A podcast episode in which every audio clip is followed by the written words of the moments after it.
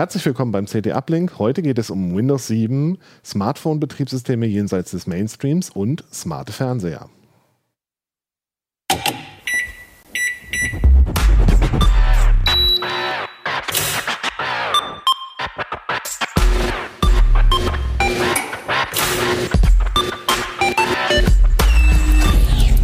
CT Uplink.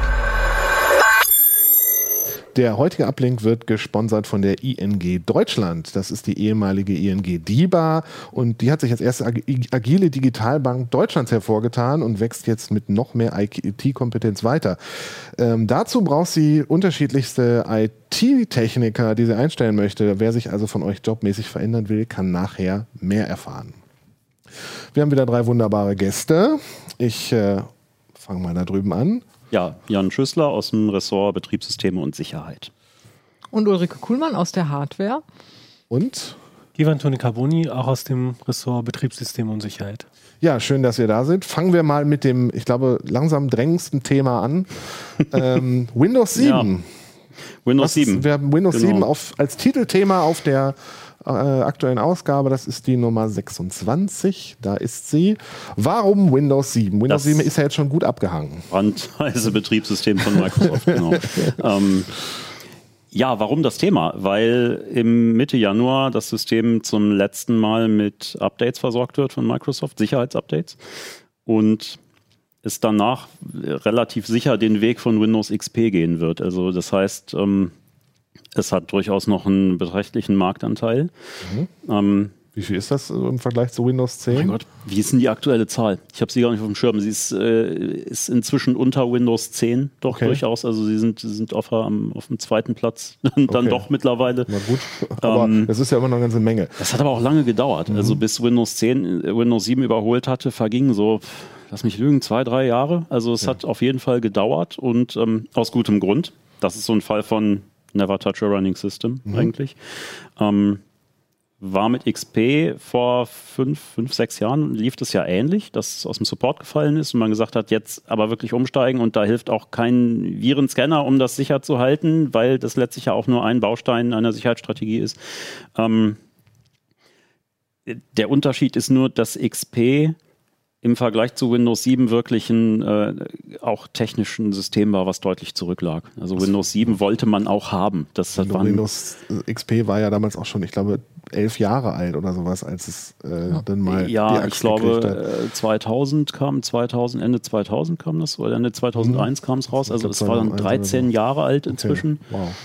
Und ähm, ja, es gab keine ordentlich unterstützte, also, also keine äh, softwareseitig wirklich gut unterstützte 64-Bit-Version. Ähm, diverse Sicherheitsmechanismen waren überhaupt nicht enthalten, die dann ja eigentlich mit Windows Vista schon dazugekommen sind, was ja okay wirklich niemand haben wollte aus guten Gründen und ähm, was Windows 7 dann nochmal ein Quäntchen besser gemacht hat. Mhm. Ähm, deshalb war das auch ein Grund zu sagen, ja, bitte Windows 7. Mit Windows 10 ist das so, ja, es hat natürlich auch Vorteile, machen wir uns nichts vor. Windows 10 hat schon Features, die man vielleicht auch durchaus haben will. Ähm, das sind aber schon Kleinigkeiten im Vergleich zu dem mhm. Sprung von XP zu 7 und es hat halt auch deutliche Nachteile. So.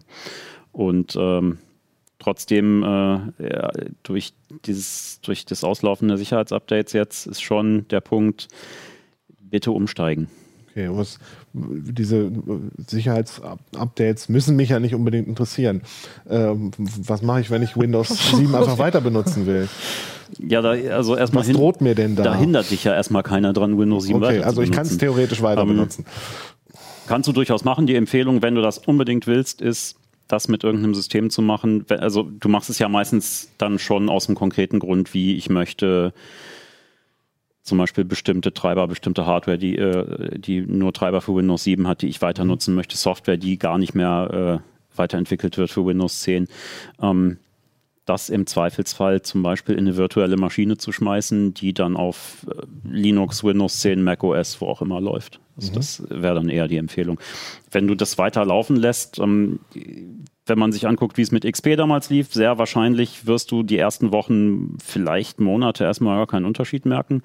Dann ist es natürlich so, dass Lücken, die auch zum Einsatz kamen und der ausgenutzt wurden bei aktuellen großen äh, ja, Cybercrime-Geschichten hier, Emotet, so, mhm. so zum Beispiel, ähm, diese Lücken einfach komplett offen bleiben in Zukunft. Und ja. ähm, so einen Rechner willst du dann nicht am, am Netz betreiben. Ne? Und also im Zweifelsfall wird dein Rechner nicht sofort, aber im Laufe der Zeit relativ offen für, äh, für Angreifer sein. Ich meine, also, bei XP war es ja so, dass bestimmte Produkte dann einfach nicht mehr drauf liefen.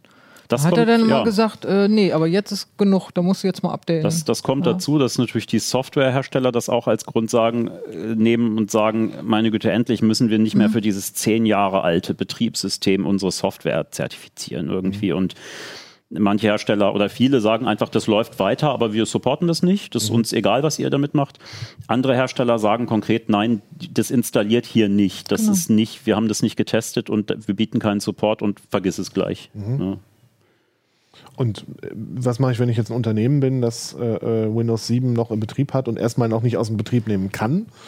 Ja, da gibt es die Möglichkeit, wenn das Unternehmen einen Volumenlizenzvertrag hat. Ähm, also oft geht es dann auch um Enterprise oder eben um Professional-Editionen. Äh, die äh, können bis zu drei Jahre einen Support für Sicherheitsupdates dazu kaufen. Okay, wie sieht das dann aus, wenn ich den kaufe? Das äh, funktioniert so, dass es soll wohl so funktionieren, dass man einen äh, Lizenzcode kriegt, den man in das Windows 7 reinschießt mit einem äh, Kommandozeilenbefehl. Und ähm, was streng genommen dann die Edition ändert, die dem Update-Server dann aber sagt, dieses System darf weiterhin Sicherheitsupdates beziehen. Mhm. Und ähm, ja, Microsoft will da auch an der Preisschraube drehen. Also im zweiten Jahr sollen die Preise verdoppelt werden und im dritten Jahr dann nochmal verdoppelt werden. Also um den um den Anreiz des Umsteigens dann doch äh, mal zu erhöhen. Ja. Das heißt, Sie schreiben die ganze Zeit die Sicherheitsupdates auch so, dass sie unter Windows 7 angenommen werden? Technisch wird das gehen. Sie ja. testen es halt nicht unter den äh, normalen Versionen. Also zum Beispiel vor allem mhm. unter Windows 7 Home wird es mhm. halt gar nicht mhm. sehr, sich, relativ sicher gar nicht getestet. Ähm, ja, gut, da, da, steht ja die Frage im Raum, kann ich diese Updates trotzdem irgendwie einspielen? Also bei mhm. Windows XP gab es ja diese äh, POS Ready 2009er Version, die eigentlich den gleichen Systemkern hatte wie mhm. Windows XP, aber für die dann noch eine halbe Ewigkeit weiter. 2009? Wie war das? Kann es gerade nicht sagen. Auf jeden Fall wurden noch jahrelang weiter, wurden noch Sicherheitsupdates weiterentwickelt.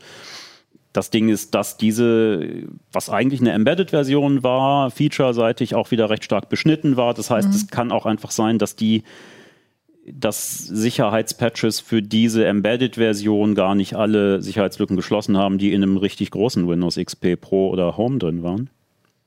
Sprich, ähm, das kann man versuchen, sich die Updates da rein zu frickeln irgendwie, aber das, es gibt nicht die Garantie, dass das auch wirklich alle Lücken schließt. Mhm. Und auch nicht, dass der Rechner stabil läuft. Wobei, das wird es wahrscheinlich schon, aber naja. Funktionieren die Updates dann überhaupt, wenn ich diesen Schlüssel, den ich da brauche, nicht habe? Ja, das muss ich zeigen. Also es ähm, ist ja auch mal die Frage, kann ich die Update-Pakete irgendwie so modifizieren, dass ich sie händisch einfach installieren kann. Mhm. Das ähm, ist dann im Zweifelsfall der Weg, aber klingt nicht nach dem besten Weg. Also es klingt auch nicht so wie was, was ich in irgendeiner Form empfehlen würde, weil man allein eben nicht weiß, funktioniert das oder tut das das, was es soll, auch auf dem regulären Windows 7 mhm. Pro dann zum Beispiel später oder Home? Ne? Okay. Oder ist das, ist das wirklich das, was man will? Also mm, ja, die Ideen oder die, die Ansätze wird es immer geben, sich das irgendwie reinzubasteln. Ja, ähm, ähnlich wie dieses Hot-Patching, was es ja auch gibt, dass äh, Hersteller sagen, ja, wir produzieren einfach Live-Patches im Grunde, die ähm, aber gar nicht die Betriebssystemdateien patchen, sondern das, was im RAM, in den RAM geladen wird. Einfach. Das, ja. so. das gibt es dann von Drittanbietern für Microsoft das Betriebssysteme? Das gibt es für tatsächlich von Drittanbietern. Ähm, so eine Art, äh, ja, ich weiß gar nicht, da gab es mal einen Anbieter, Zero Patch hieß der, glaube ich. Das habe ich noch nie gehört, das klingt Und total Ja, die, die haben so dieses, das ist so deren Konzept, dass die sagen, okay. ähm, wir, wir gucken, was für Lücken es im Betriebssystem gibt, wir wissen, wie man das patchen kann mhm. und ähm, wir greifen einfach ins laufende System ein und laden das nach, wenn das Betriebssystem geladen wurde. Ah, das ist, ja, nee, also ernsthaft, lieber auf ein aktuell supportetes Betriebssystem umsteigen. Mhm. Also das, ja. Du hast ja schon gesagt, ein Virenscanner reicht nicht. Äh, was muss ich, könnte, gäbe es die Möglichkeit, alles so dicht zu machen, dass ich zumindest äh, äh das noch benutzen kann? Ja, klar, Internetkabel abziehen. Okay. Also, das, ja, du, das ist halt letztlich die einzige Methode zu sagen, so kriege ich das Ding wirklich sicher, äh, ohne jetzt äh, äh, umsteigen zu müssen. Ne? Aber wie gesagt, dann lautet der Tipp eben zum Beispiel, also praktikabler Tipp ist halt, wirf das vorhandene Windows 7 in eine virtuelle Maschine mhm. und dreh der virtuellen Maschine den Netzwerkzugang ab. Das wäre ein, ein Ansatz dann dafür.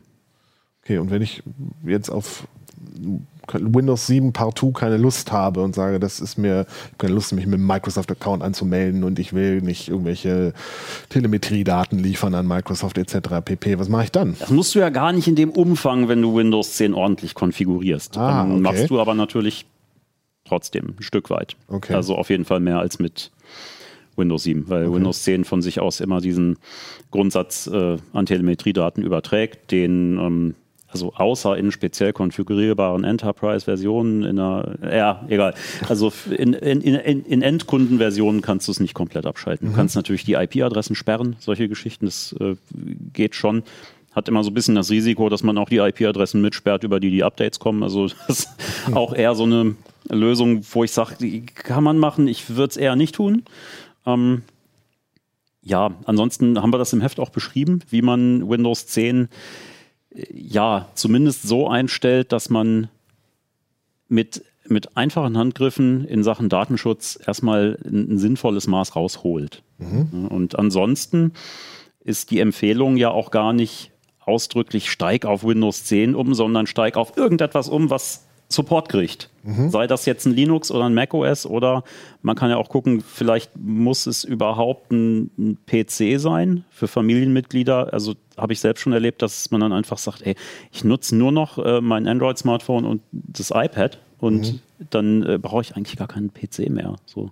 Mhm. Dann steht vielleicht noch eine Windows 10 Gurke irgendwo rum, die ähm, für die seltenen Fälle, wo man das dann mal braucht. Und für den Alltag tut es dann halt ein Tablet. So. Okay, das ist natürlich auch noch, ja. Ich finde es ja witzig, ähm, wenn man mal überlegt, als Windows XP eingeführt wurde, welche Panik rumging mit diesen, oh, jetzt überwacht uns Microsoft, nur weil halt irgendwie der Microsoft Zeitserver verwendet wurde oder Updates über das Internet gab. Ja, die Windows-Updates, die bösen. Mit Windows, ja. Windows 10 zu vergleichen. Ne? Und genau, und wer, wer halt ähm, sagt halt, äh, ich möchte das als Gelegenheit nutzen, irgendwie Windows äh, den Rücken zu kehren, der kann ja auch irgendwie das ähm, Linux Sonderheft von der CT nehmen, wo wir ja einen Umstieg beschrieben hatten Anfang ähm, des Jahres oder im Frühjahr. Äh, so. Genau, da hatten wir wie man zu Linux mit umsteigen kann, was noch diese ähm, Metapher halt hat von Startmenü und sowas, ne, mhm. was ja auch bei vielen Linux ne, nicht mehr da ist, äh, ja. wo die auch so moderne Wege gehen. Ne? Mhm. Ja, das ist auf jeden Fall eigentlich auch eine Empfehlung. Also Äh, was man, glaube ich, bei mir immer gar nicht denkt, weil ich äh, mache ja nur ausschließlich, fast ausschließlich Windows bei, bei uns, aber ich denke, das ist auf jeden Fall eine Empfehlung, gerade wenn man sagt, ähm, man ist vielleicht auch aufgeschlossen gegenüber neuen Benutzeroberflächen. Mhm.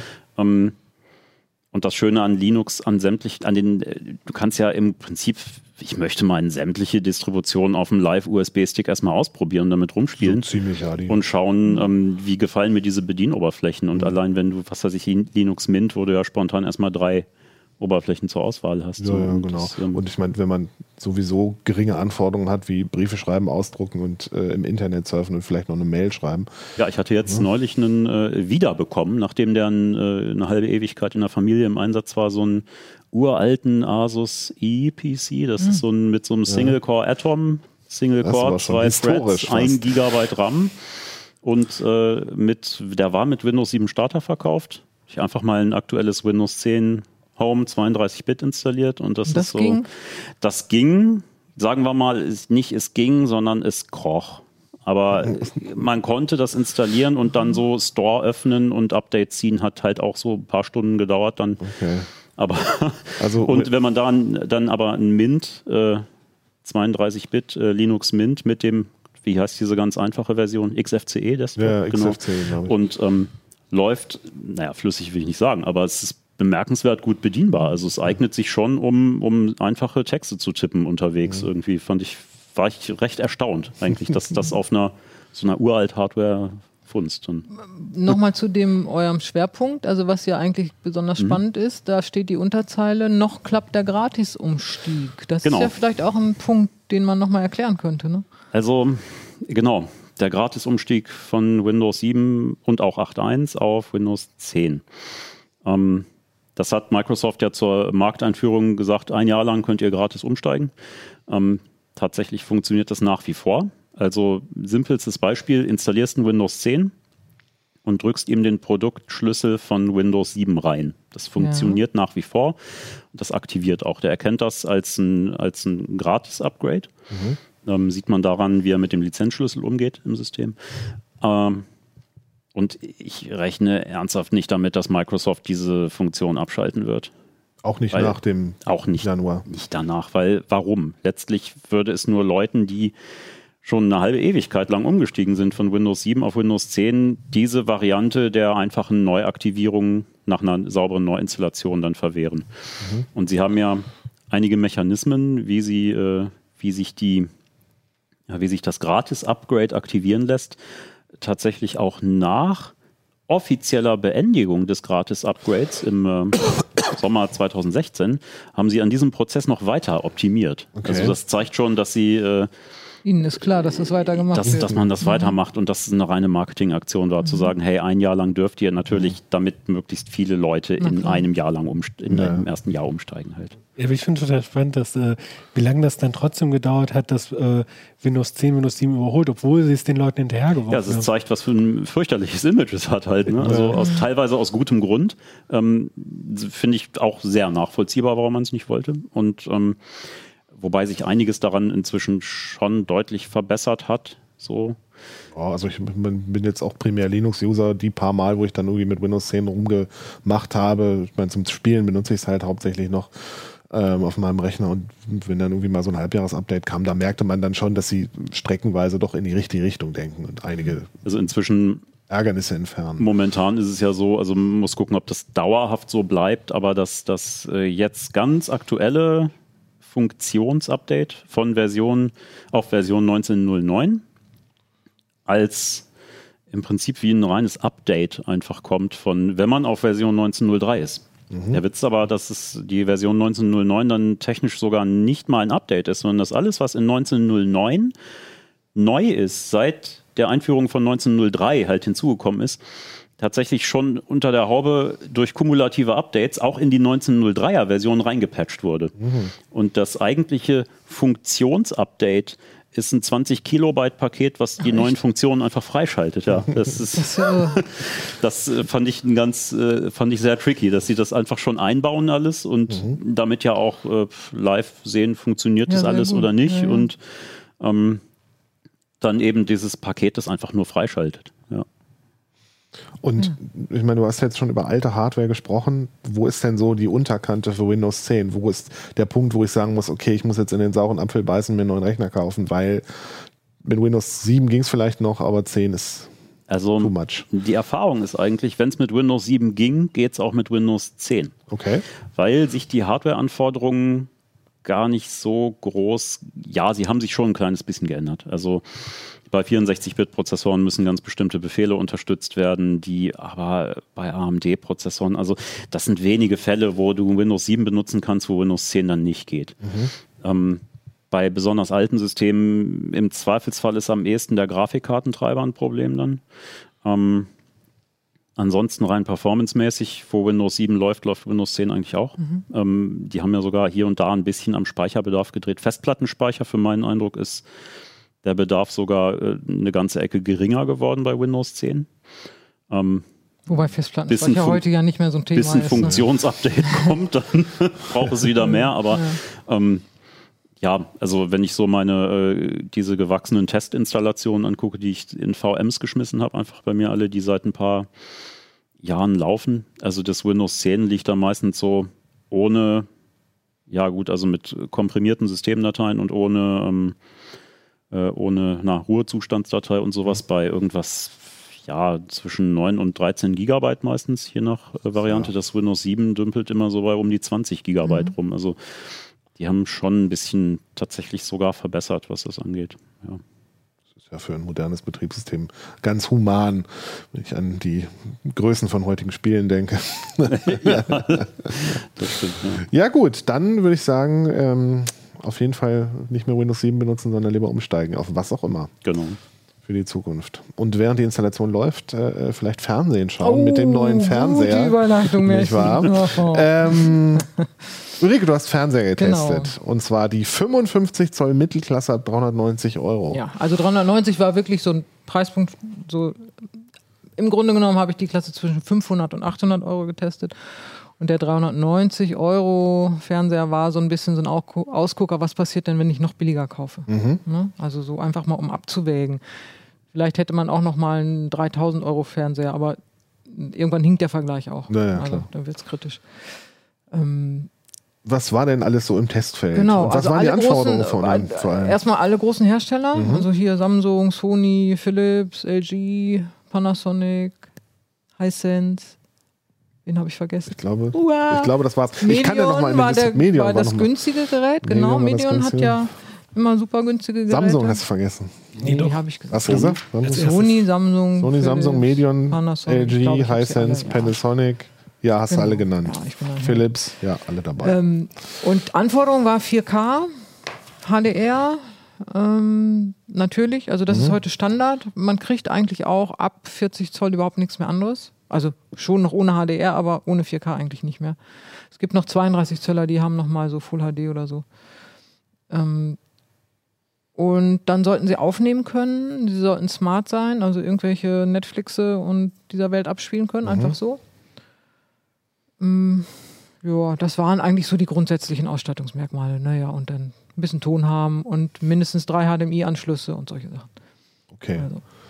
Genau, und dann habe ich einfach mal geguckt, was gibt es denn so in dem Preisbereich und ähm, hatte auch, also aufgrund der Anforderungen, dass sie auch smart sein sollen und keine Ahnung, hatte ich bestimmte Vorstellungen, wie das sein soll. Die Hersteller haben ja eigene Betriebssysteme mhm. inzwischen. Mhm. Also Samsung hat Tizen, äh, LG hat WebOS, Panasonic hat Firefox, Sony und Philips nehmen Android TV.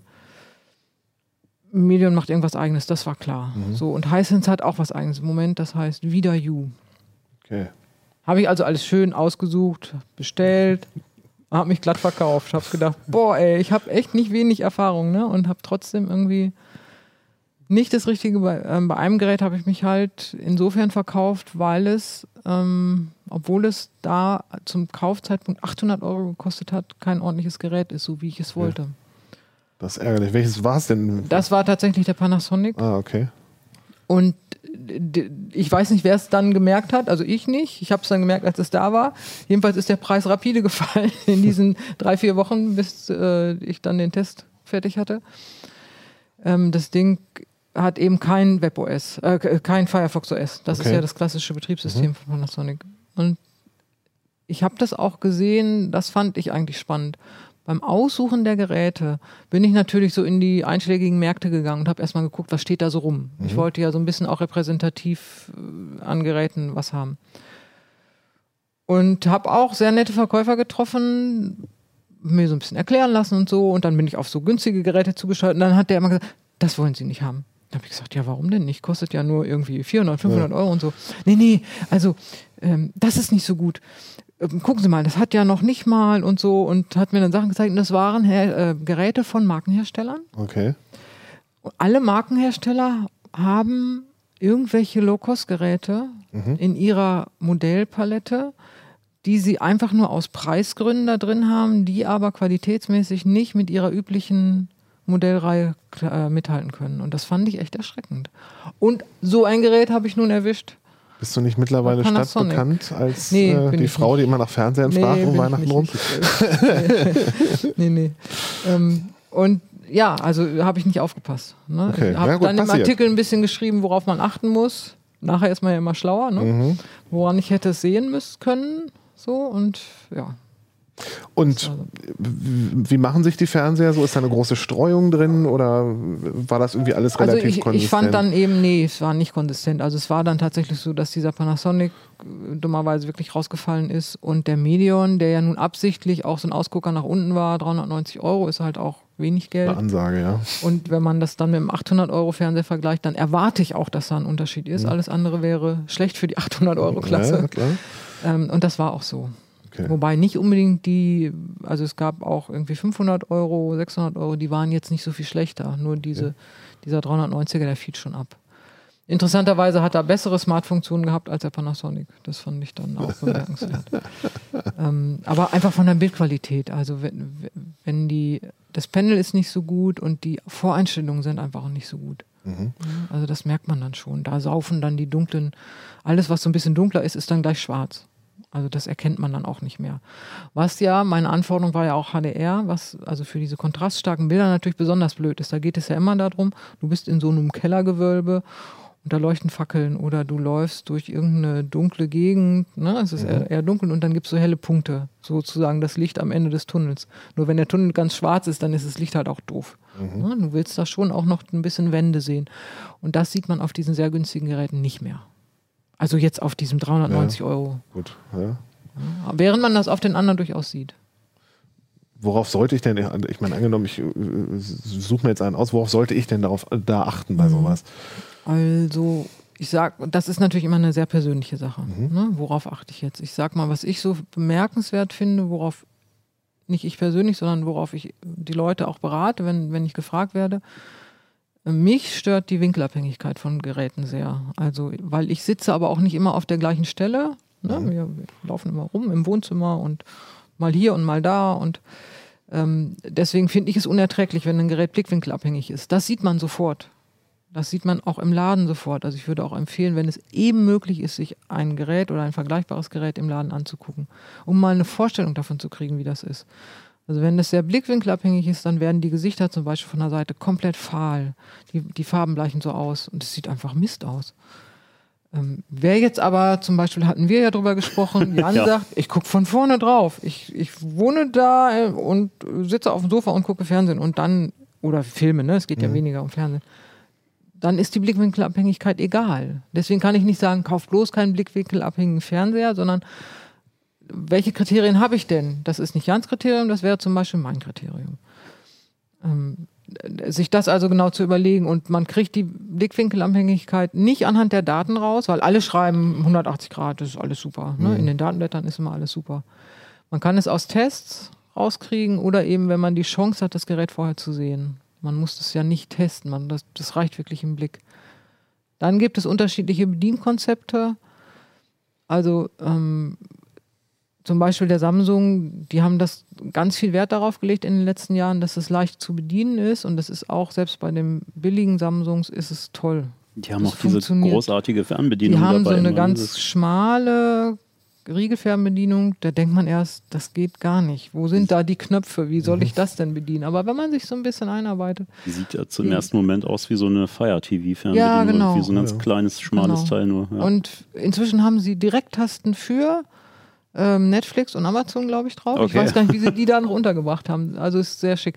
Aber es ist nicht nur die Bedienung, sondern auch so Du drückst darauf, da wird sofort gezeigt, was macht dieser Knopf, den du oder dieses Menü, mhm. den du, das, das du gerade aufgerufen hast und so. Du wirst einfach super geführt. Das mhm. ist einfach toll. Das können andere nicht so gut, sagen wir es mal so. Ne? Also wenn ich jetzt viel auf Bedienung Wert lege, dann gehe ich in den Laden und gucke mir von dem Hersteller, weil das ist dann für die Geräte ja gleich, versuche ich da irgendwie eine Fernbedienung zu finden und gehe mal so durch. Komme ich damit klar? Mhm. Ne, wenn das nicht funktioniert, dann sollte man das auch nicht kaufen. Außer ich sage, ich mache sowieso nur, keine Ahnung, Amazon. Drücke eh immer nur die Netflix-Taste. Genau, ich drücke, dann ist es natürlich wichtig, dass das Netflix. Äh, ich meine die CT-Uplink-Taste ja, auf der genau, Dass es direkt drauf ist. Das haben interessanterweise ganz viele Fernseher haben heute eine Direkttaste für Netflix. Mhm. Rot, fett. Ich weiß nicht, was Netflix dafür bezahlt, aber. Das ist wahrscheinlich viel Geld. Ähm, so, dass man da eben sehr schnell dran ist. Mhm. Äh, Ton ist ein Problem. Okay. Also wer seinen Fernseher nicht mit der heimischen Anlage oder einem wie auch immer gearteten Speaker verbinden will, der muss mehr Geld ausgeben. Mhm. Die günstigen Fernseher machen fast durchweg einen schlechten Ton. Es gibt so einige wenige Ausnahmen, aber das ist schon finster. Also wirklich finster. Okay. Äh, das kann man, wenn es sehr leise, also wenn man sehr leise stellt, geht es noch. Aber sobald man ein bisschen lauter hört, das ist schlimm. Das ist zum Weglaufen. Oh je. Das ist wirklich schlimm. Aber ich meine, dafür gibt es Lösungen. Ne? Man schließt es an irgendwelche Lautsprecheranlagen, wie auch immer an, die man hat. Dann ist es wieder egal. Deswegen, Wenn man keine hat, kann man gleich zu einem teuren Fernseher greifen. Oder man kauft sich eine externe Soundbar, aber die sind auch teuer, wenn sie hm. gut klingen sollen. Also das ist so ein bisschen. Obst wir gesprungen. Finde ich schon, ja. Wenn ich jetzt schon in so einem Betriebssystem, Ökosystem oder Smart Home ah. Ökosystem stecke, ist ja. dann sinnvoll, was aus der gleichen Kategorie zu nehmen? Also wenn ich sowieso schon Android-Handys und Google Smart Lautsprecher ja, habe. Ja und nein, natürlich. Wenn ich dann Android TV kaufe, das Zusammenspiel ist natürlich, dann kann ich schon beim Installieren des Fernsehers sagen, übernimm mal die Daten von meinem Handy. Mhm. Und dann machten die das alles unter sich aus, die Geräte, und dann ist fertig so. Ne? Mhm. Insofern ja. Aber die Geräte kommen heute alle mit, mit einem Android-Handy und auch mit dem iPhone klar. Also du kannst alle Geräte eigentlich, außer ich kaufe für 400 Euro, ähm, kann nicht davon ausgehen, dass ich meine Inhalte vom Smartphone rüberspielen kann, dass ich zum Beispiel, also das machen wir oft, ich, ich will irgendwas auf YouTube zeigen kurz mhm. und auf einem kleinen Handy ist halt doof. Dann spiegel ich das, schubse ich das kurz zum Fernseher rüber und dann ähm, kann ich das Handy auch ausmachen, dann spielt der das weiter und mhm. so. Also sowas funktioniert heute alles. Also da, dafür muss ich nicht besonders viel Geld ausgeben. Okay. Und dafür brauche ich auch nicht, sagen wir mal, ein Android TV, nur weil ich ein Android-Smartphone habe. Ähm, das, das, klappt schon. Ähm, ich finde besonders Unterschiede eben beim Ton und wenn ich so ein bisschen mehr so Filme gucken will oder so. Mhm. Also da finde ich, ist die Bildqualität dann schon auch mal entscheidend. Und da bemerkt man dann schon, ob ein Gerät 500 Euro kostet oder 2000. Also das finde ich schon. Ja. Ähm, wenn wir schon bei Betriebssystemen sind, da gibt es ja mittlerweile wie bei allen Geräten die Update-Problematik. Gibt es Erfahrungswerte dazu? Ähm, nee. Also Erfahrungswert insofern, immer wenn wir einen Test machen, das ist das Erste, wir spielen Updates ein. Mhm. Das ist tatsächlich so. Okay. Also man schließt den Fernseher an, installiert ihn und dann sagt er, mhm. uh, es gibt übrigens ein Update. Meistens Wollen Sie das man, jetzt installieren? Manchmal kommt man auch gar nicht drum herum, ne? Genau. Äh, im, Im netteren Fall fragen Sie, wollen Sie das jetzt installieren? Im schlechteren Fall, wenn man gerade was gucken will, sagt er, nee, jetzt muss ich aber erst ein Update einspielen. Das ist eben so beim Test zum Beispiel. Du willst noch mal schnell was nachgucken und dann stellst du diesen Fernseher an und dann sagt er, ich muss jetzt erst ein Update einspielen. ne? Während oben jemand jemand wartet, dass du das mitteilst, ja. was du da rausgekriegt hast. Ja, ich fand es ganz spannend, dass mein inzwischen zwei Jahre alter Samsung neulich eine neue Systemsoftware ja. installiert hat. Ja. Das, was, was ich noch vor ein paar Jahren überhaupt nicht erwartet hätte, dass man nach zwei Jahren noch Updates kriegt, aber ähm, ja, und der installiert das auch, wenn er im Standby ist, also wenn er ausgeschaltet aussieht, installiert er es offenbar auch im Hintergrund, ja. also nachts irgendwie und sagt, begrüßt einen dann und sagt, hallo, du hast jetzt eine neue Systemsoftware. Das machen sie unterschiedlich, Samsung macht sowas. Also das fand ich auch zum Beispiel toll bei der Installation des Samsung-Fernsehers. Das dauert man ja immer einen Moment, bis man so alles installiert hat. Und wir machen natürlich einen Sendersuchlauf für Satellit und für mhm. äh, Kabel. Und ne, wir müssen das ja testen. Das macht man zu Hause ja nicht, da macht man nur einen mhm. normalerweise der macht das im Hintergrund. Und während ich mich noch mit diesem System beschäftigt habe, will ich jetzt die Sprachsteuerung und will ich das alles abnicken, die Datenschutz und irgendwas. Als ich dann endlich soweit war, sagt er, ach ja, Sie können jetzt übrigens Fernsehen gucken.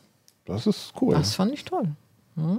Also das, das meine ich aber so, dass die, die haben viel darüber nachgedacht, mhm. wie man es dem Kunden einfach machen kann. Sie spielen äh, Updates ein, das macht Samsung erst seit kurzem, nach so langer Zeit noch. Mhm das, ich glaube, das kommt daher, ähm, Android, also beziehungsweise Google hat für die Android-TVs festgeschrieben, dass sie, uh, ich weiß es nicht mehr, zwei oder drei Jahre lang noch Updates einspielen müssen. Mhm. Also Sony und Philips, die ein Android-TV-Betriebssystem äh, nutzen, müssen noch ihre Geräte für, ich weiß es jetzt leider nicht, zwei oder drei Jahre noch komplett pflegen.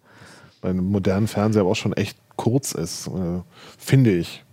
Ja, naja, immerhin, hat aber immerhin. 25 Jahre gehalten. Nein, nein, nein, das, das heißt ja nicht, dass das nicht mehr hält, sondern dass sie überhaupt dazu verpflichtet sind, noch ihre alten Drei mhm. Jahre ist alt, ja. Ja, gut, aber. Das ist ja heute nicht mehr so wie früher, der Notmende, der dann da irgendwie 15 oder 25 Jahre stand. gut, das stimmt, ja, aber ich meine, ähm, so ein Fernseher hält ja dann doch schon fünf bis ja, zehn Jahre. Also man, man sagt rein. so, ich glaube, fünf bis sieben Jahre ist so diese Nutzungsdauer als Hauptgerät mhm. und ich glaube, fünf Jahre ist man jetzt. Und dann okay. geht es eben zum Beispiel ins Schlafzimmer, ins mhm. Kinderzimmer, was auch immer. Für die Hersteller ist das aber auch ein, äh, eine Aufgabe. Die verkaufen ja nicht ein paar Fernseher, sondern eine ganze Menge und die mhm. müssen also ihre Systeme weiter pflegen. Auch die, die sie eigentlich schon sozusagen aus den Augen, aus dem Sinn mhm. hatten, müssen sie jetzt nochmal drei Jahre lang Updates nachpflegen. Und das finde ich, also für den Nutzer ist toll. Ja, das, äh, das mhm. glaube ich auf jeden Fall. Mhm. Na gut, dann muss man mal abwarten, wie sich das mit der Update ja, mal gucken, so mal gucken. Also gerade bei den kleineren, äh, an, also günstigeren Fernsehern und kleineren Anbietern fände ich das mal interessant es ist nicht ganz nachvollziehbar, was sie dann eigentlich bei den Updates machen. Also mhm. so offen wird es dann doch noch nicht kommuniziert. Okay. Das kommt Frage dann auch, die Apps, wenn ja, du jetzt Netflix, App, Amazon, ist das alles im, in dem System Softwarepaket nee, oder sind das, das separate App-Pakete? Ist eben so? nicht ganz klar, wie viel die davon übernehmen mhm. mit diesen Updates und was sie das sind. Das jetzt gerade Sicherheitsupdates, haben sie was an ihrem System geändert, hat Netflix was in der App geändert, sodass sie das auch neu aufschreiben. Das kann man nicht immer genau nachvollziehen. Mhm. Also ähm, es schadet jedenfalls nicht. Also ich würde empfehlen, wenn ich, es gibt ja Leute, die sagen, mein Fernseher kommt nicht ans Internet, ich möchte nicht meine Daten mhm. und so. Ich würde dann aber doch empfehlen, so ab und an mal mit dem Internet verbinden und für ein Update mal das einspielen. Also es ist schon okay. Okay, also lohnen sich denn solche Fernseher, wo wir gerade bei, ich brauche kein Internet am Fernseher, so als, dummen, als dummer Schirm? Kann man machen, klar. Also es gibt ja auch genug Leute, die das machen. Äh, und die einfachste Möglichkeit ist natürlich, es einfach nicht ans Internet und mhm. dann ist es dumm. Also der Fernseher von sich aus kann gar nichts. Mhm. Ähm, auch so mit Sprachsteuerung und so, das läuft alles übers Internet. Ähm, ohne dem geht nichts. Du kriegst ja Sendungen vorgeschlagen. Wenn du das Menü aufmachst, dann steht da erstmal, da gibt es neue Filme und bei Netflix gibt es dies. Sobald du nicht mit dem Internet verbunden bist, also der Fernseher, dann mhm. macht er das alles nicht. Dann woher auch? Woher soll ja. er das nehmen? Ähm, und dann kann man ihn als dummen Fernseher nutzen. Aber wer, was mache ich dann damit? Also. Naja. Also ich. Ich hänge dann Fire TV Stick dran. Genau. Oder einen Rechner. Also einen Fire TV Stick oder einen Rechner. Und dann ja. dazu muss ich aber auch sagen, dass mein Fernseher seit zwei Jahren da steht und äh, ich habe einen Kabelanschluss in der Wohnung und der ist nicht verbunden. Es geht also. gar nicht, nee, nee, es geht ja auch gar nicht ums Fernsehen gucken, aber ich meine einen Fire TV Stick. Ich finde es viel bequemer, wenn ich dann am Fernseher auf Amazon gehe und ne, warum, warum soll ich das mit dem Stick machen? Das kann der Fernseher genauso. Ja, solange die Updates dafür kommen und ich, ja, irgendwie, ja. also ich finde es äh, total überraschend. Also ich bin ja gar nicht so deine Klientel, weil ich hab, wenn ich erzähle, was für einen kleinen Fernseher ich habe, dann ja. ähm, das geht ja schon fast als Tablet durch. Nee, aber ähm, ich habe zum Beispiel so irgendwann mal bei Sky Online oder so für 10 Euro so eine Box gekauft, ja da kriege ich immer noch, äh, da sind alle möglichen Mediatheken, natürlich mhm. nur die öffentlich-rechtlichen, mhm. äh, so, das ist basiert auf Roku oder so. Mhm. Fand, fand ich total überraschend. Ich habe eine alte PlayStation 3, ja, wo immer noch Netflix, also die haben ja schon so ein Interesse auch daran, ja. dass man deren mhm. Zeitungsangebote bekommt. Es läuft besser. Oder auch wenn man überlegt, wer auf, auf Android-Geräten, wo ja diese, also ich meine jetzt hier Telefone und sowas, ne, da war ja immer das Problem, die System-Updates, die Apps, die hat man ja, die wurden ja, was weiß ich, ich tausend Jahre lang noch genau, ne, äh, also das ist, was mich aber interessieren würde, ist halt zum Beispiel, du hast eben gesagt, ne, Datenschutzerklärungen da abnicken. Kann ich denn das Gerät benutzen? Kann ich da Nein sagen? Also bieten die das mittlerweile Das kannst an? du machen, dann ist es halt nicht smart. Das ist auch eine Möglichkeit, ihm zu sagen. okay. ne, wenn ich das ablehne, dann bekomme ich bestimmte Funktionen gar nicht erst. Und auch äh, keine Updates? Also ist das dann wirklich sowas ganz oder gar nicht oder gehen da nur bestimmte äh, Teile nicht? Oh, das ist eine interessante Frage, ob ich dann Systemupdates kriege, wenn ich die Datenschutz. Das weiß ich ehrlich gesagt nicht. Das ist interessant. Also wenn man jetzt sagt, nee, ich will das alles nicht, gib mir dann Samsung, sagen wir mal, auch keine Systemupdates mehr. Weiß ich nicht. Müssen wir hm. mal nachgucken. Ja, das ist spannend. Müsste eigentlich unabhängig davon sein. Also, weil das äh, ein Systemupdate hat ja erstmal nichts mit smarten Funktionen zu tun. Also würde ich davon ausgehen. Ja. Na gut, dann würde ich vorschlagen, für die Ergebnisse für die in die 26 genau. schauen. Hier gibt es eine riesige Tabelle mit Informationen zu den Fernsehern und ganz viel Text mit den ganzen Details äh, äh, zu den Geräten. Und dann könnt ihr rausfinden, welches Gerät vielleicht schon unterm Tannenbaum steht. Mal schauen. Mhm. Das wird aber knapp. Naja, äh, der Onlinehandel wird schon richten. ich habe mal im Onlinehandel gearbeitet, der arme okay. Onlinehandel. Ja. Kevan, ähm, du hast uns ein Sony-Smartphone mitgebracht. Das klingt jetzt total langweilig, aber es hat kein Android-Betriebssystem drauf, sondern Sailfish. Was ist denn Sailfish? Ja, Sailfish ist quasi ein Verwandter von dem Tizen-Fernsehbetriebssystem, was Ulrike eben erwähnt hat. Okay. Ähm, Sailfish ist quasi so der Nachfolger von dem, was ähm, Nokia mal versucht hat als äh, Linux-basiertes Smartphone-Betriebssystem, bevor okay. sie da ähm, mhm. quasi, bevor das alte Nokia über den Jordan gekippt ist. genau, und okay. da haben sie dann halt, ähm, und da, ähm, da hatten ja viele Leute dran mitgearbeitet, mhm. an diesem Open Source basierten äh, Betriebssystem. Und die waren natürlich frustriert, dass da halt da ähm, der Laden dicht gemacht wurde und haben sich äh, selbstständig gemacht mit der Firma Jolla. Mhm. So, das war vor ein paar Jahren, haben die auch mal so einen Achtungserfolg gehabt mit einem eigenen Handy. Ähm, das äh, hatte ich damals auch als freier Autor noch für die CD getestet. Mhm. Und ähm, das haben die seitdem weiterentwickelt, trotz wirklich einem schweren Markt, ähm, trotz okay. Ähm, einiger Rückschläge. Und ähm, die bieten aber, sie sind eigentlich eine Softwarefirma, ne? Mhm. So und diese, diese sie, die gibt es also nicht das Jolla-Telefon. Genau, also ja, es gibt es noch, aber es ist halt sehr alt. Okay. und, genau. Und es gab dann halt ähm, verschiedene, also was sie schon immer machen wollten, war ähm, Kooperation zu finden mit anderen ähm, äh, Hardwareherstellern, mhm. was ja auch Firefox zum Beispiel versucht hat, was mhm. äh, diese Tizen-Geschichte von Samsung war ja auch so ein bisschen mhm. die Idee. Ähm, genau, und dann haben dann gibt es halt von Sony dieses Open Devices Programm. Mhm. Also das für Leute, die irgendwie ein eigenes Android machen wollen oder mhm. irgendwie. Ich weiß auch nicht, warum Sony das macht, aber es ist einfach nett. Die stellen relativ viel offen. Klingt gar nicht nach Sony. das hast du jetzt gesagt.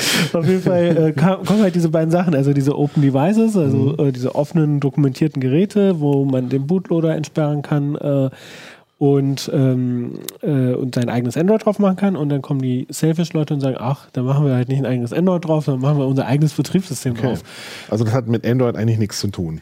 Das hat mit Android eigentlich nichts zu tun okay. und eigentlich schon. Aha, okay. Kommen wir gleich dazu. Okay. Und die Sache ist halt, dass die Community, die ist so unglaublich treu und die hat immer wieder im, in den Foren von, von Jolla genervt, will man fast schon sagen, sagen bitte also es ist ja teilweise Open Source, nicht mhm. alles, ne, so, aber bitte verkauft uns doch die Software, dass wir es selber installieren wollen. Ne, so. Okay, also ich konnte das vorher nicht selber installieren, sondern Ge Sie haben das nur an Hardwarehersteller ausgeliefert. Genau, also es gibt halt, du kannst natürlich den Open Source Teil runterladen und es gibt da so Community Ports auf dem Fairphone äh, mhm. 2 zum Beispiel und, und anderen Geräten. Ähm, aber das ist halt dann sozusagen nur der Open Source Teil und der Teil von Jolla selbst, mhm. der ähm, aber teilweise auch Closed ist. Ähm, aber der Clou bei, bei Sailfish war, dass ähm, da kommt ja immer die Frage, ja, schönes, nettes Betriebssystem, aber mhm. was ist denn mit den Apps? Ne? Mhm. Und da, daran krankt es ja oft. Daran krankt es ja oft. Und der Clou äh, war halt, dass die halt so eine, ich will nicht sagen, also Emulator ist das falsche Wort, aber das, mhm. ne, also sie haben quasi so eine ähm, Umgebung für Android-Apps gemacht. Das okay. heißt, ich konnte meine ganz normalen Android-Apps darauf installieren. Cool. Ja, mhm. und das war der Clou.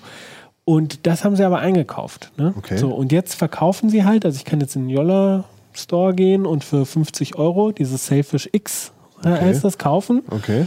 Äh, lade ein Image runter, es gibt so Anleitungen und kann das dann halt hier auf mein ähm, äh, Sony-Handy ähm, äh, installieren.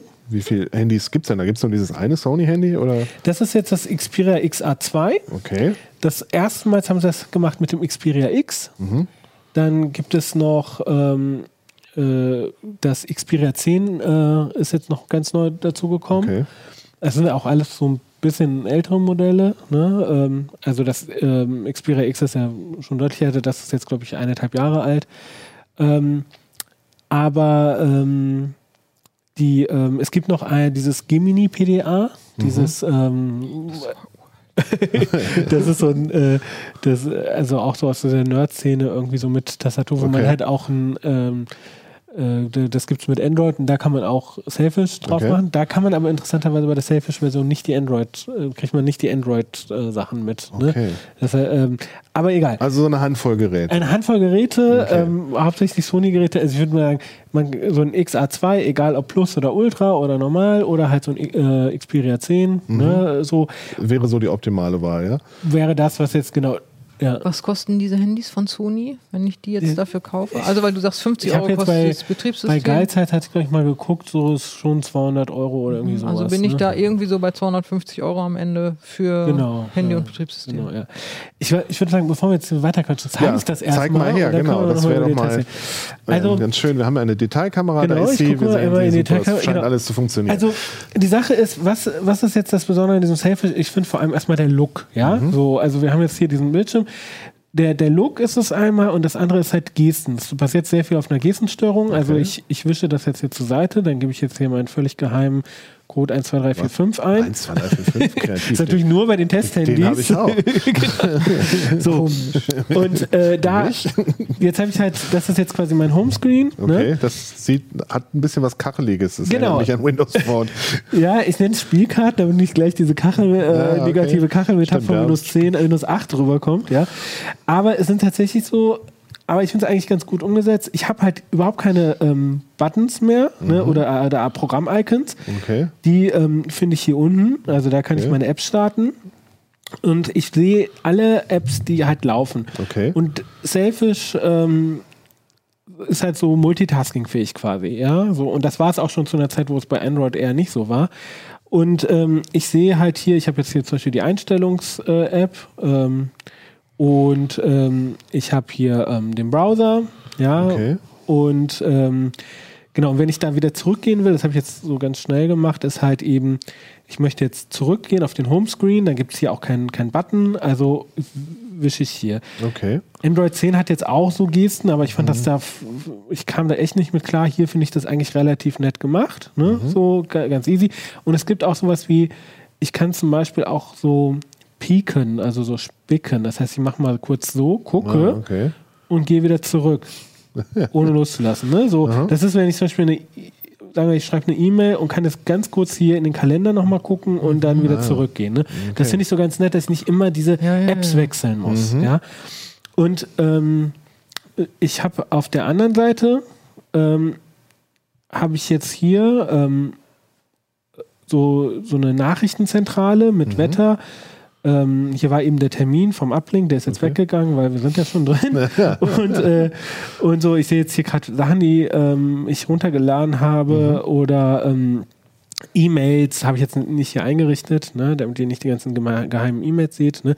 Also ich habe da. Ähm, Wenn ich nochmal nach links wische, komme ich wieder zurück. Genau, dann komme ah, ich ja. ja wieder zurück. Ne. Okay. So, ähm, und ich habe, ich kann auch mal zum Beispiel sehe da gerade schon Android-Apps rausgucken. Die ja. scheinen sich ja völlig, also auf den ersten Blick zumindest nahtlos genau. in diesen, diesen App-Drawer zu genau. integrieren. Ähm, bevor wir gleich zu den Android-Apps ja. kommen, würde ich gerne nochmal die, die Selfish-Apps ja, erklären. Klar. Also ich kann, mache zum Beispiel jetzt hier mal die Galerie-App auf, mhm. ja, und gehe jetzt hier auf Fotos, ja, und ähm, mache jetzt hier so ein Foto auf. Das habe ich jetzt hier heute von unserem Heisegarten geschossen. Und mit einem Wisch gehe ich jetzt wieder zurück quasi. Ah, ne? okay. Aber ich kann nicht wieder zurückwischen und das finde ich ein bisschen schade, dass das, das halt so, ja. nicht so ganz konsistent ist. Also ich kann ja. immer, wenn hier so ein Leuchtding ist, kann ich hin und her wischen, aber es ist manchmal auch so verrücktes Labyrinth. Ich okay. bin irgendwo und dann komme ich dann nicht mhm. intuitiv so zurück. Okay.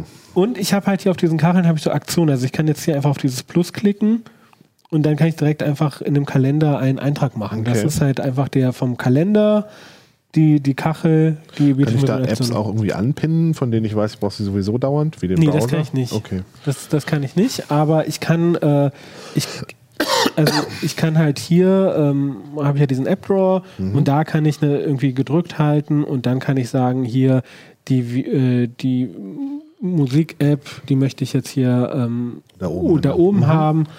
Genau. Aber rausziehen da und dann nach unten hinlegen geht nicht. Das geht nicht. Der, okay. der hat hier sowas wie, wenn ich hier einmal so draufklicke, ah, ja. dann, dann äh, Ach so, da sind so aber doch ein paar von denen. Die kannst du Das sind die ersten vier. Das sind die ersten so. vier. Ah, ne? Die ersten vier okay, kommen hoch. Und ähm, genau, und wenn ich halt eine App beenden möchte, dann kann ich zum Beispiel einfach hier aus den Ecken wischen. Ne? Mhm. Dann sieht man hier so ein X ja, und dann geht die App weg. Ja, ich kann auch hier ähm, gedrückt halten und kann sagen, jetzt mache ich das zu. Mhm. Oder das ist auch so eine Besonderheit. Es gibt hier oben noch so ein Menü, das kann ich auch mit so einer Geste. Und das ist, ähm, da ja. kann ich dann sozusagen hochgehen und dann halt zum Beispiel sagen, alle schließen. Okay. So. Und das ist jetzt das Schöne an diesem Selfish X und diesem Open Device Programm von Sony, dass halt, wenn ich sage, ich finde irgendwie Selfish toll, ich mag diesen Look und so, ich mhm. möchte es aber auf aktuelle Hardware haben, dann, ähm, dann kann ich mir Selfish auf ein relativ modernes Handy installieren. Es gibt dafür Updates. Erst jetzt äh, im, ähm, vor ein paar Wochen kam das neue Update Selfish 3.2 mhm. und ähm, ich habe auch mal getestet, also so Akkulaufzeit und die Kamera da ist jetzt nichts, wo ich sagen würde, signifikant, oh, jetzt läuft das irgendwie mit 20% weniger Akkulaufzeit. Also die Akkulaufzeit okay. ist vergleichbar, gab es da keine Unterschiede. Das ist ja erfreulich, wenn Und ich da so an einige Android-ROMs denke, bei denen man, wo Leute sagen, das ist total optimiert, läuft super und dann ist der Akku nur noch halb so lang. Ja, nee, das, das konnte ich nicht feststellen und auch die Fotos sind äh, von der vergleichbaren Qualität. Okay, das ist schön. Ja, ähm, wie gesagt, da sind schon die Android-Apps drin. Wie gut funktioniert das denn mit den Android-Apps? Ich meine, ich, ich zeig mal gleich mal Licht und Schatten. Also ja, das ist okay. der DB Navigator Navigator. Ähm, da kommt gleich die Meldung. Zur Nutzung brauchen Sie die Play Service. Play, Play Service, die Play-Dienste. Okay. okay. Und die gibt es nicht. Okay. Bei dem, äh, das kann ich doch nicht nutzen, oder wie? Ich klicke auf OK und dann kann ich es nutzen ohne Probleme. Ich kann hier nach einer Verbindung suchen. Ich kann. Äh, oh, der Zug nach Köln ist voll. Ja, äh, sehr hohe Auslastung. ja.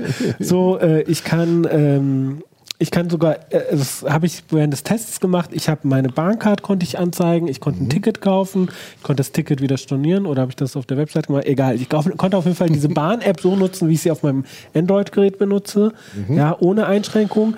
Ich habe ähm, WhatsApp getestet, ich habe Signal getestet, äh, das, äh, das ging äh, im, im Prinzip. Es gibt, ich glaube, bei Signal ging dann irgendwie der Ton nicht, aber so. Ich Reisen konnte, und Kommunikation werden schon mal abgedeckt. genau. Ich habe hier zum Beispiel mal Spotify, ja, mhm. so. Ähm, ich weiß nicht, ob jetzt wieder Werbung kommt. Ne? Also ich kann jetzt hier ähm, Spotify hören. Na gut, den Ton brauchen wir jetzt nicht. Ne? Nee. So. Und was ich halt auch ganz nett finde, ist. Ähm, ja, einen Moment, ich mache den Ton hier wieder aus. So. Was ich halt ganz. Äh, also hier sieht man jetzt zum Beispiel, ich mache jetzt nochmal ähm, den Kalender auf, wo ist der? Da.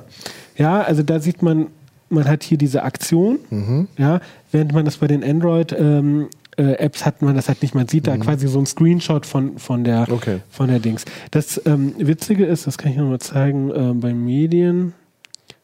Nein, ich vertue mich jedes Mal übrigens, weil ich will Videos anzeigen, dann klicke ich auf Medien, aber nein. So, ich, ich mache jetzt mal hier so ein Video an. Okay. Käfern im Schnee? Äh, nee, das ist so ein Werbevideo so. äh, von denen. So, äh, dann läuft jetzt hier das Video und wenn ich das hier minimiere. Läuft es weiter. Lief es eigentlich weiter? Vorführeffekt. Ne. Äh, es gibt auf jeden Fall äh, bei, bei äh, es gibt Video-Apps, wo das dann weiterläuft. Okay. So, das heißt, hier habe ich aber so Screenshots, das heißt, ich sehe nicht mal, dass der Song weitergeht. Ne? Ah, okay. so.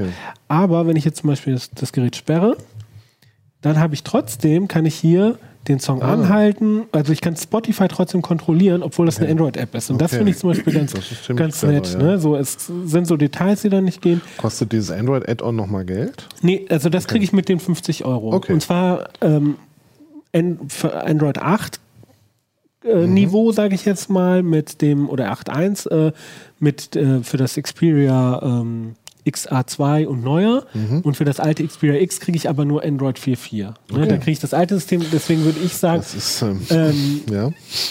Äh, schnappt euch lieber das fürs XA2 oder ähm, äh, Xperia 10. Mhm. Wenn ich aber jetzt irgendwie zu Hause noch ein Xperia X rumliegen habe und rumspielen will, kann ich auch Selfish X kostenlos runterladen. Mhm. Ja, da garantieren sie keine Updates. Ja, äh, de, de facto gibt es aber Updates. Und da ist diese, ähm, diese Android-Sache nicht drin, da mhm. ist dann keine Worterkennung bei der Tastatur drin, okay. also diese Wortvorschläge sind nicht drin, also so ein paar Sachen, die Exchange-Anbindung ist nicht drin. Okay. Aber wenn man nur dieses Selfish ausprobieren will, ohne die Android-Sache, dann kann man auf dem Xperia X äh, auch einfach das kostenlose X, äh, Selfish X installieren. Kann ich denn noch andere äh, Kontaktsynchronisationssachen oder Kalender oder sowas einbinden außer Exchange? Ähm, also ich, äh, ich kann... Ähm, kann ich, ja. Äh, ich kann zum Beispiel ähm, CalDAV, CardDAV, also mhm. diese offene Schnittstelle kann ich äh, anbinden. Ich gehe mal hier auf, auf Konten. Das ist jetzt so ein bisschen so wie beim, bei iOS, glaube ich, ne? so wo hier unten dann sozusagen die Konten zentral verwaltet mhm. werden. Ähm, und ähm, ich kann, also man sieht hier verschiedene Accounts. Das wirkt aber auch ein bisschen, also Google-Account kann ich einbinden und da klappt das auch, glaube ich, auch ganz gut mit den äh, mhm. Habe ich jetzt aktuell ehrlich gesagt nicht ausprobiert, aber okay. früher war das immer kein Problem. Ich wüsste jetzt okay. nicht, warum es schlechter geworden wäre. Ähm, hier Facebook, da ist, das ist eher ein, oder Twitter, da sollte man sich nicht zu viel Hoffnung machen. Das okay. ist zwar dann so integriert und ich kriege dann irgendwelche, wo, wobei Facebook mittlerweile auch viel geändert hat, aber ich kriege dann irgendwelche Tweets dann zwar angezeigt, aber ich kann dann nicht, ich habe keine Twitter-App oder okay. sowas. Ne? So, mhm.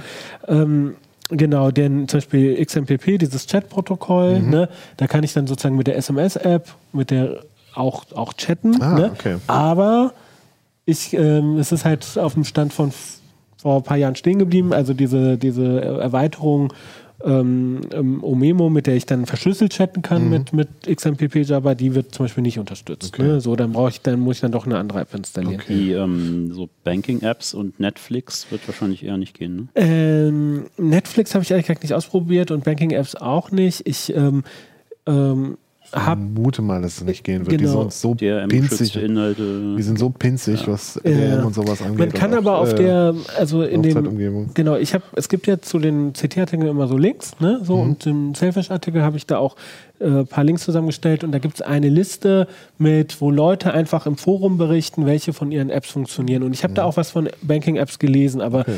das ist tatsächlich ein Punkt, auf den ich nicht geachtet habe. Äh, ja. Beim nächsten Selfish. Was ist denn jetzt vielleicht. der Vorteil eigentlich? Also, also abgesehen davon, dass es eine Fangruppe ist, die ja. das toll finden. Also, genau, ich würde.